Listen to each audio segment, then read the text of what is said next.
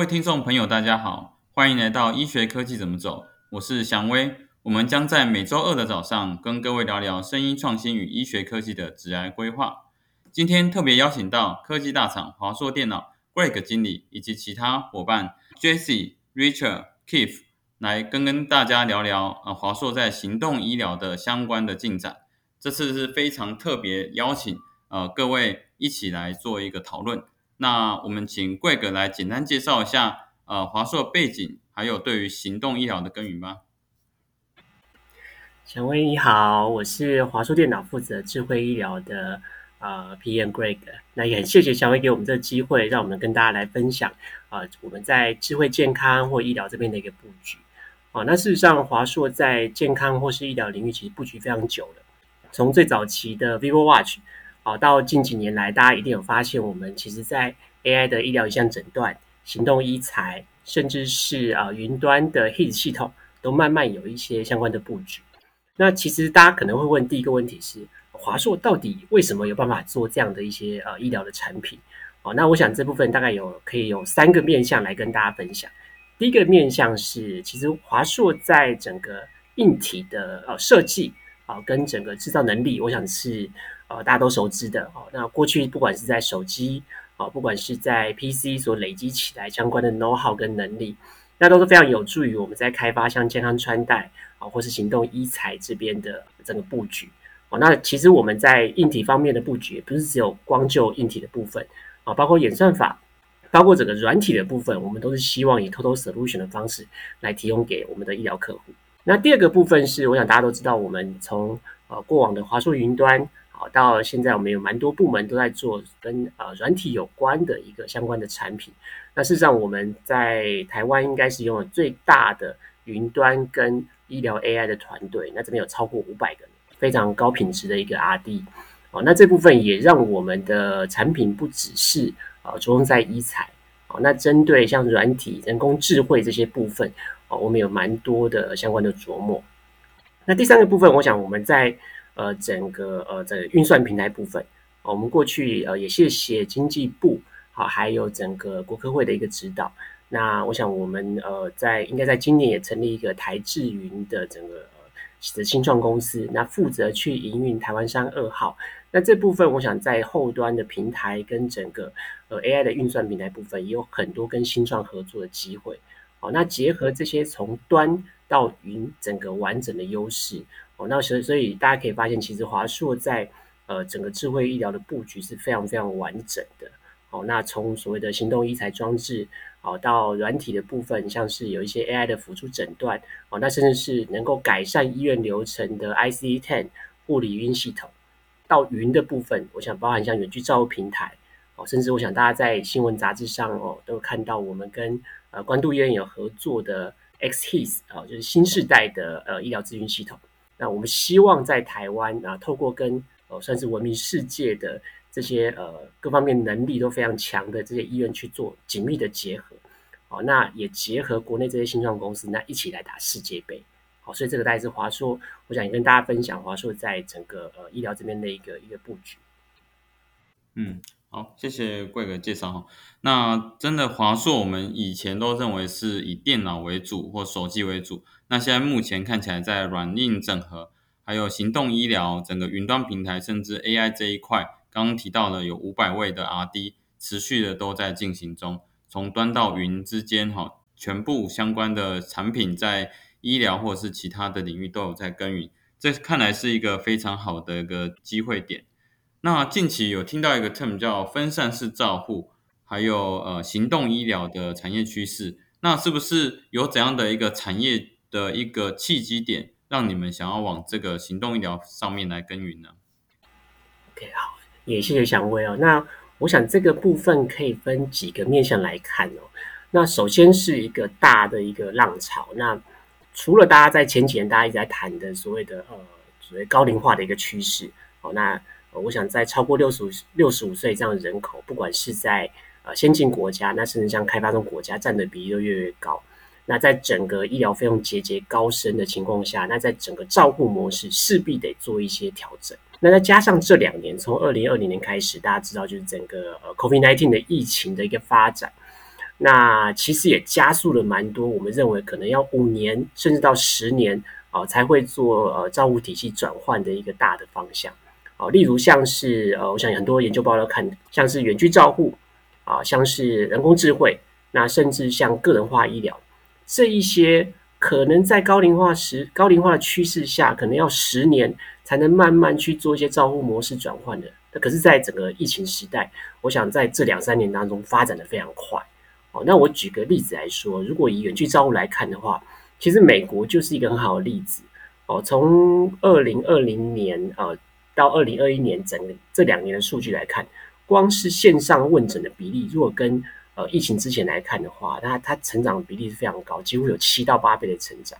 那另外，在美国的呃保险公司在给付所远距照护这一块。疫情前跟疫情后，那整个给付金额哦，大概成长了十倍以上。那另外像是人工智慧哦，人工智慧，我想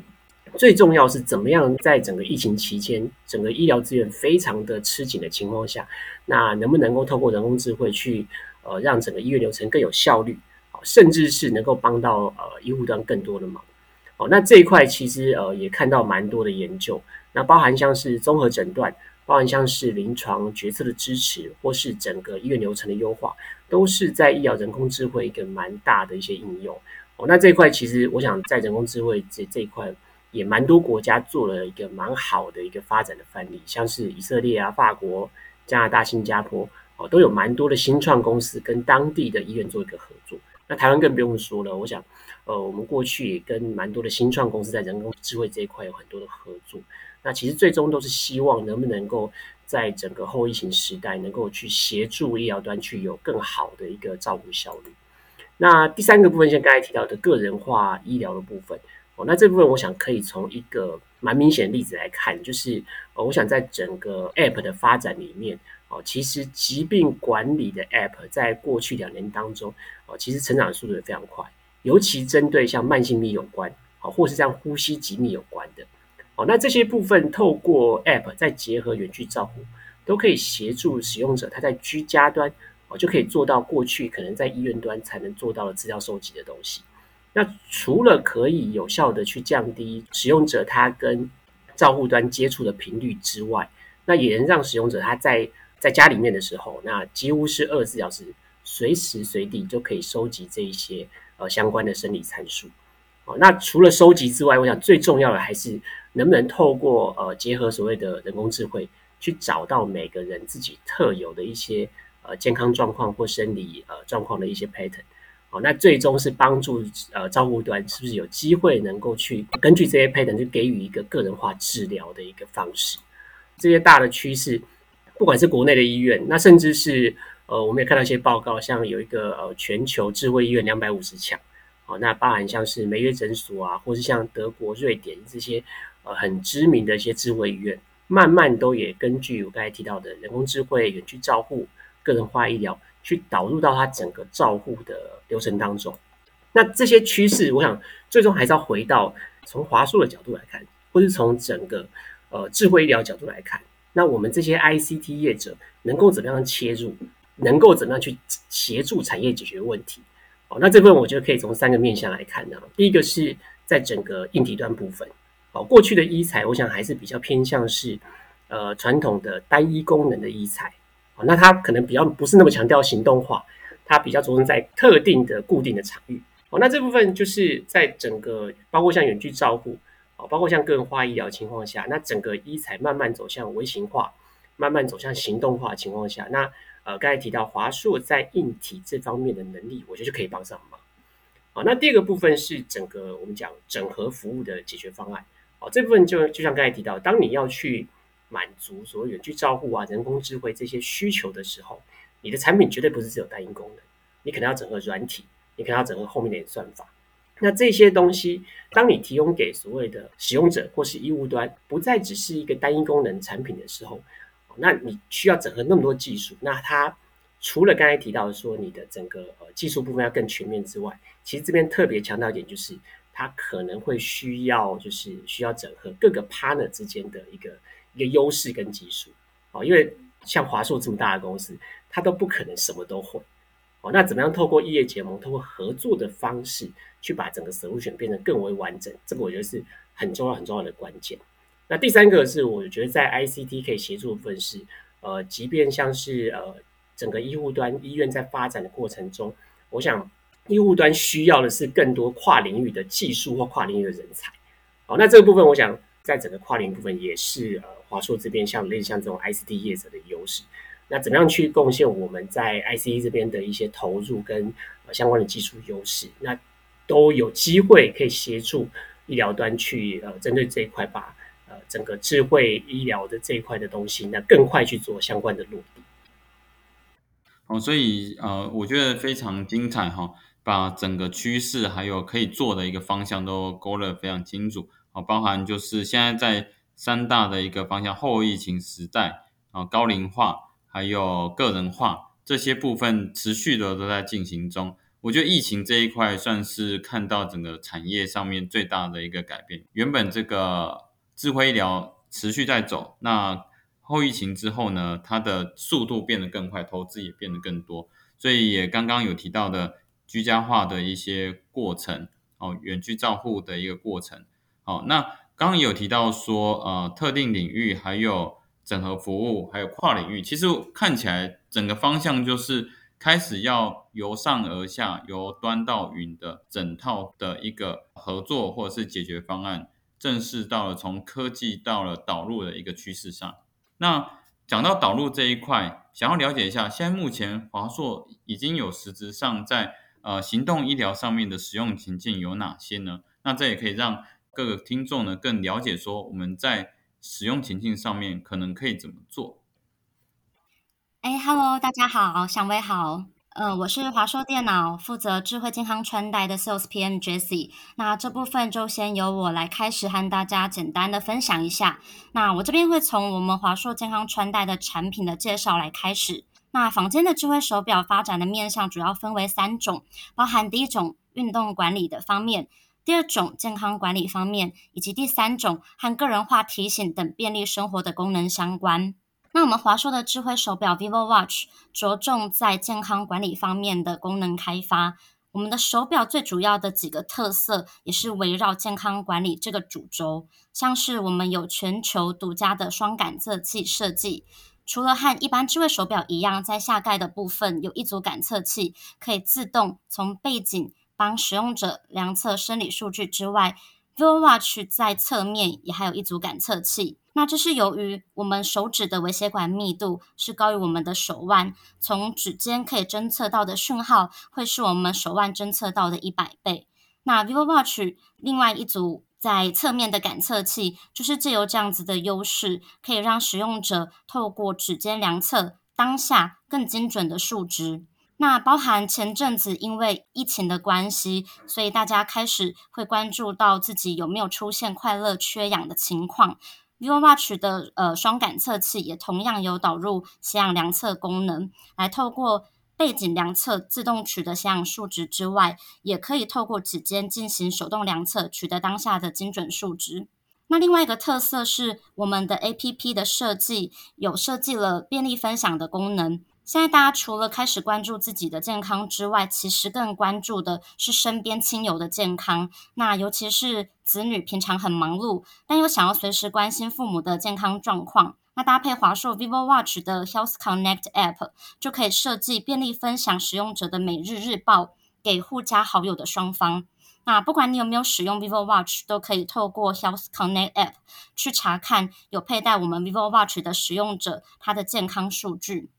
那我接下来我会分享一下我们几个 Vivo Watch 落地的应用情境。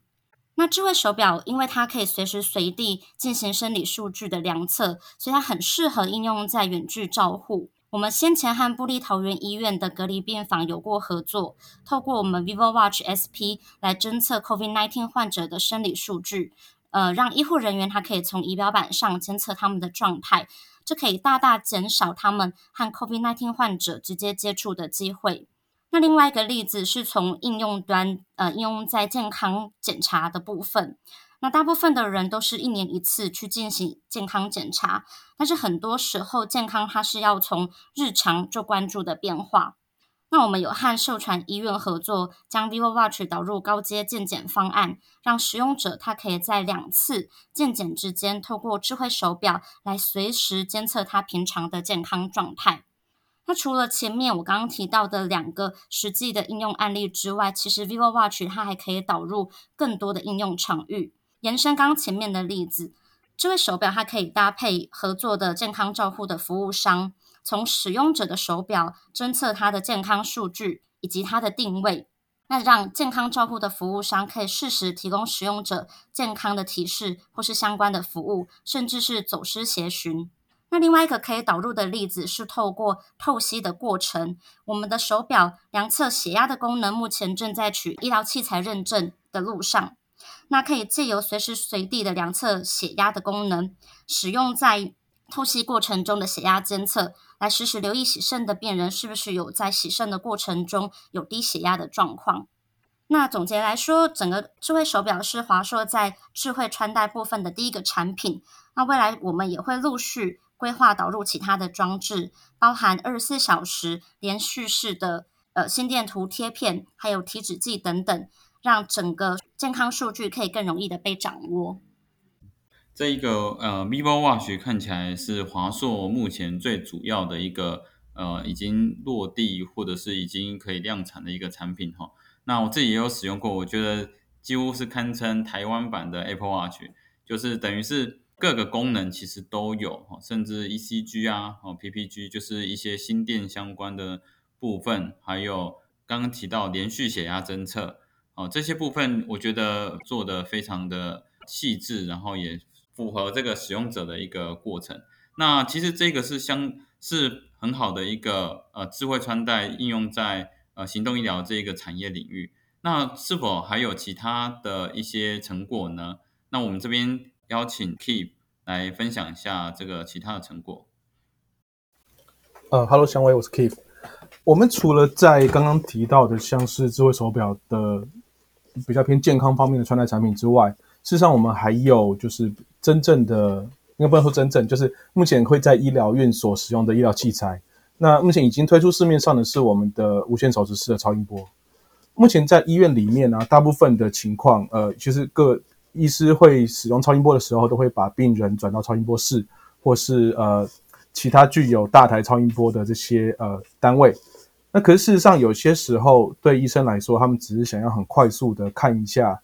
目前呃病患的情况。或者是说，他们想要有一个呃更快速可以取得超音波影像的方式。那当然，市场上也有很多像是呃 portable 的超音波，或者是其他的手持式的超音波。那我们的无线超音波，呃，在应该算是在去年中推到市面上，那也在目前国内各大的呃医疗院所都已经有采用。那无线超音波的好处是。第一个，它可以呃让你携带到任何地方。那不但是我们像我们刚刚讲说，可以在呃诊间那供医师快速的使用，那也可以让医师带到外面去。这个后面我们等下再做一些简单的分享。那在这个情况之下，其实呃越来越多医师开始选择在自己的诊间或者是在自己的诊所使用像这样子的无线超呃手持式的超音波的一个 solution。那如同我刚刚提到，目前其实已经有蛮多的医疗院所，特别是在去年，呃，今其实一直到今年，就是 COVID-19 肆虐的这个这个这个期间，像这样子的无线手持式装置，它有一些什么样的好处呢？除了呃原本的超音波能够做到的事情，绝大部分都能够在这个无线手持式上面完成之外，我们的连线方式或是说看影像的方式，跟过去的超音波有所不同。过去如果大家有做过健康检查，然后来看做超音波的时候，基本上就是躺在病床上面，医生旁边会有一台落地式的大机器，那来医生来做相关的检查。那当然这个东西就会对于呃移移动力上那会有一些局限。那像我们的手持式超音波是可以在 Android 的手机、iPhone、iPad 平板，那甚至是你呃医生在医院的笔电或者带出去的笔电上面都可以来来来运行。所以可以让它减少一些地域性跟呃其他相关的限制，同时无线的设计也可以让它更方便的使用。因为传统超音波毕竟还是有一条线在那边。那如果今天它是要呃做消毒的时候，它整个消毒的范围会非常的大，那也会因为线的这个关系，呃，让它有所行动上有点不方便。所以无线的设计可以跟呃各个不同的装置去做连接，这大概是呃目前呃手持式行动超音波的一个特色。那再来是像我们刚刚提到的，就是因为 COVID-19 的关系，其实目前蛮多医院都有在做呃，包含包含胸腔科或者是他们有专责的隔离病房。那像这样子隔离病房都会有划划分区域的限制。那你的呃产品今天如果从干净的区域到呃隔离区，那可能要做什么事情？从隔离区出来，它当然也有一些相对应的机制。那像这样子的手持式超音波，其实它就只要很简单的包一个灭菌套，离开场域以后，灭菌套一拆，简单的消毒就完成了。那对呃，根据我们实际上在呃现场使用者的一些 feedback，就是说医生或是医生员的一些 feedback，他们是觉得这样子的东西对他们来讲，在呃，工作的一些繁杂度上面减少了非常多，他们也确实蛮喜欢使用这样子的一个产品。最后面，呃，最后面最后两个分享两个部分，那其中一个是我们其实在去年有跟一个呃南回基金会这边做合作。那南回基金会的方的徐医师这里其实是本来是在北部职业的医师，那他希望能够回馈乡里，所以他就回到了南回地区。那我们有在做，我们有有针对这个基金会呢做了呃一些合作，所以他们现在会带着我们的行动式超音波深入到各个乡镇部落，然后来做巡检跟巡诊。那用这样子的方式，其实呃一些部落这边呃呃有一些疾病或者是有一些慢性病的一些追踪，对徐医师来讲，这是一个很方便很方便的工具。那对病患来讲，或是说对这些长者来讲，他也不需要再长途跋涉到山下的医院，毕竟我们可我们知道，就是呃，目前整个南回地区的医疗资源相对来讲还是比较缺乏，那他们移动的范围也会比较长，那他们可以利用这样子的一个机具，然后来做比较快速的筛检，那同时来来做一些追踪，对部落来讲是非常有呃有正面意义的。那除了刚刚提到的这些比较偏临床或者医疗这边的使用之外，其实我们也希望能够把像这样子的机具发挥更大的效用。那另外还有两个我们目前正在呃努力的方向，其中一个是跟呃像台湾或是海外有一些非常不错的超音波 AI 诊断辅助系统的 provider 啊，我们来跟他做一些技术上的串接，那让他们不但是可以在现现有的资源下，假设他们已经串了目前呃一些现有的这些装置。那可以让他们也来接接看我们台湾自己制作的一个一个产品，那我们来一同试着把这样子的 AI solution，然后来拓展到更多的地方。那另外除了医用的领域之外，其实像这样子的超音波，它用在兽医的检查，甚至呃畜牧业的一些妊娠的检查，或是畜牧动物的疾病的检查，其实也都是非常适合。那这也都是我们目前在努力的目标。谢谢分享。所以手持式超音波这个也是一个很好的一个应用范例。那刚刚其实有提到，呃，直接呃可以远距照护的方式，或者是呃在急诊的时候也会常常用到。其实我们常听到一个叫 Pocket，就是它海外也有一些像这样手持超音波。那这个在应用力其实是非常多的哈。疫情之下也是非常重要的一个使用方向。那我想它也是一个。非常好的一个应用成果。那我想问一下，那未来呢，还没有什么令人惊奇的一些有趣的应用成果在未来会开发呢？这部分请 Richard 来分享一下。嗨，小伟好，各位听众大家好，我是华硕电脑的 Richard。那我来分享一下，我们部门有一个正在进行中的专案，呃，是电子听诊器。我相信大家对听诊器应该都不陌生。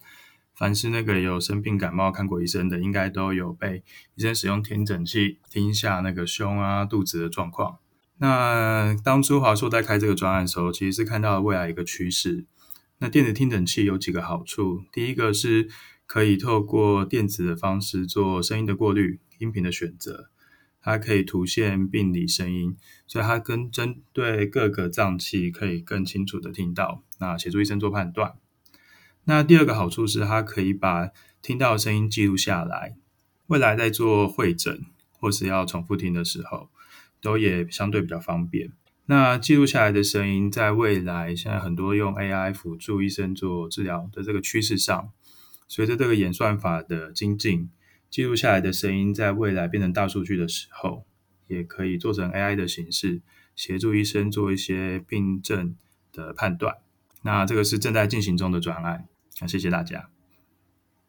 好，谢谢分享哈。那这个确实在听听诊器，大家如果有看过医生就知道，大部分是有线在听诊。那变定电子听诊器之后呢，它应用范例也变得非常多的哈，变无线化或者是在电子上面，呃，除了用听的，你你也可以从这个资讯截取出声音讯号。那这个声音讯号就可以拿来做分析或 AI 的一个呃应用力哈。所以这个也算是华硕未来接下来要做的事情。那这么多的一些产品过程中，呃，在这各项产品使用经验来看，到底有什么样的好处？那在医护端、病患端、家属端等，到底这样的东西对于效益到底是什么呢？我们这边想问一下 Greg 哦，有没有什么样的一个方向可以说明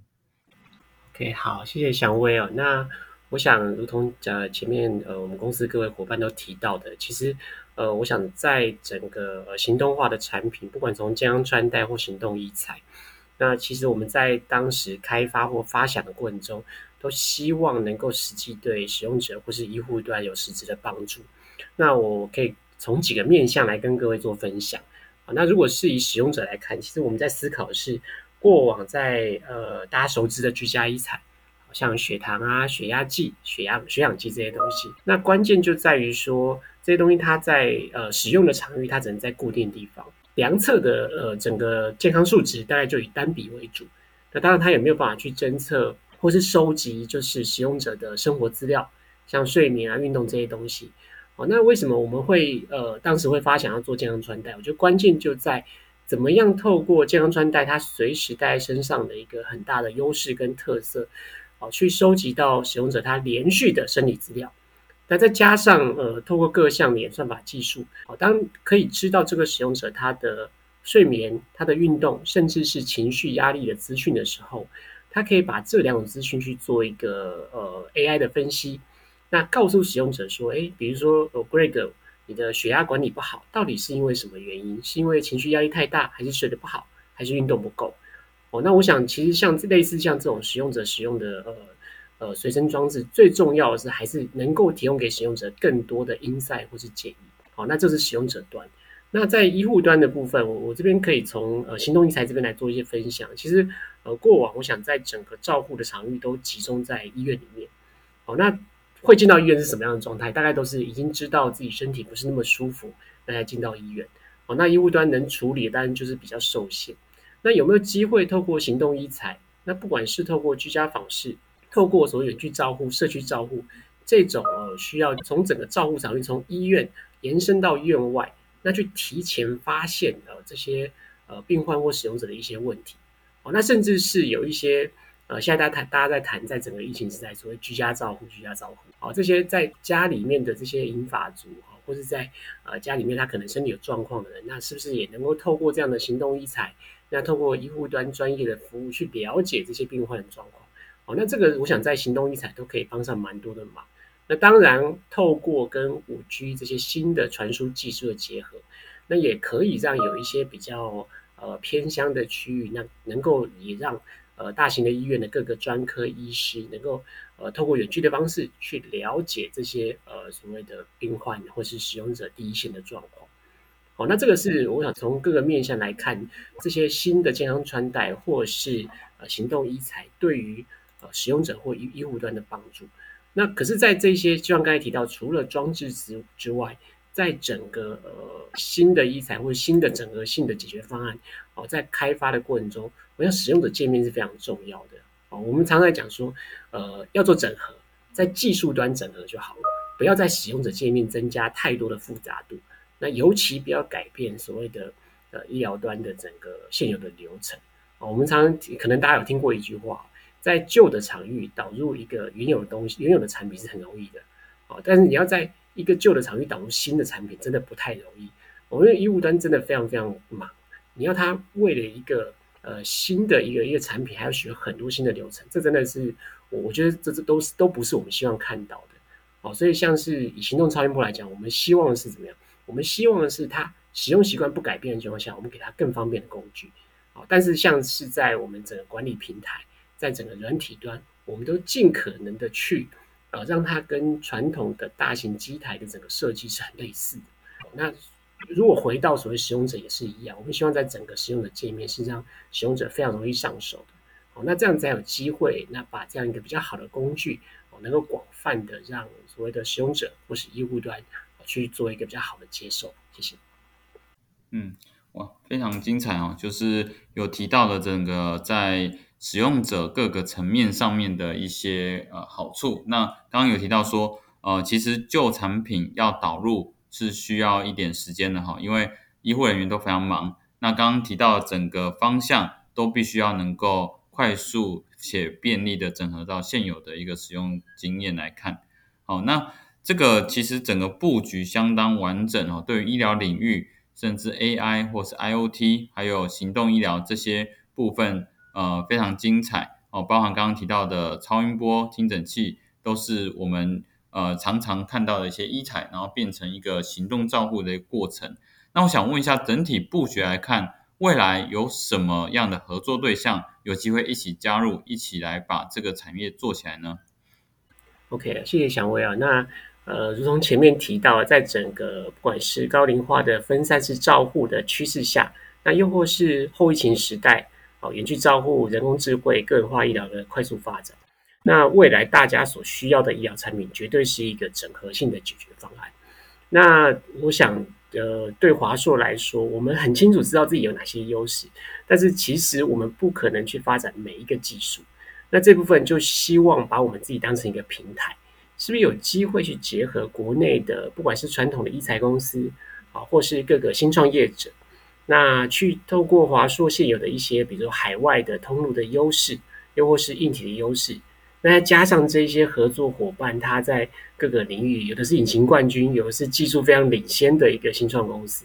哦，那这样这样去做整合之后，那我们在台湾可能找了呃蛮很多的医院来去做所谓的场域验证，那最终目的是一起来打国际杯，哦，那就如同就是我们最近很谢谢呃祥威这边的安排，我们跟呃祥安生祥安生医在整个所谓的喜盛的 solution 这个部分，我想也就有蛮多的合作。哦，那怎么样结合现有我们有的穿戴装置，再加上祥安生意它在整个呃喜盛的软体跟整个警示系统，甚至 AI 部分，哦，过去发展的算是在台湾非常领先的一个技术，哦，那这部分就有可能在呃特定的场域或特定领域，那提供给所谓的呃医护端更好的一个解决方案。哦，所以我想我们，我就我想就以我们团队来说，我们对于合作是非常非常 open mind 的。哦，那怎么样透过各各各种不同的结合？哦，那最终目的我想还是一样，还是要回到生意层面。哦，那透过结合大家的优势去呃一起来打国际杯，这个是我想我们最终呃希望能够我们讲更好的一个一个大的方向。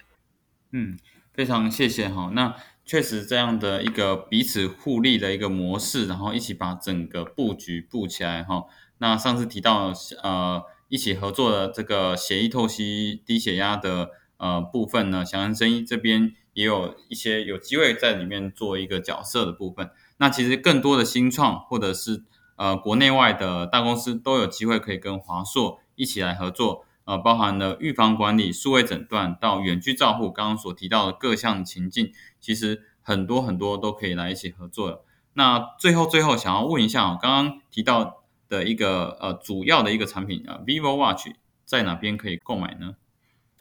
？OK，呃，我想在在整个 vivo watch 部分，我们目前在台湾，不管是在呃线上通路，像呃几个大家熟知的，像 PCO、Momo、雅虎啊，重要几个大的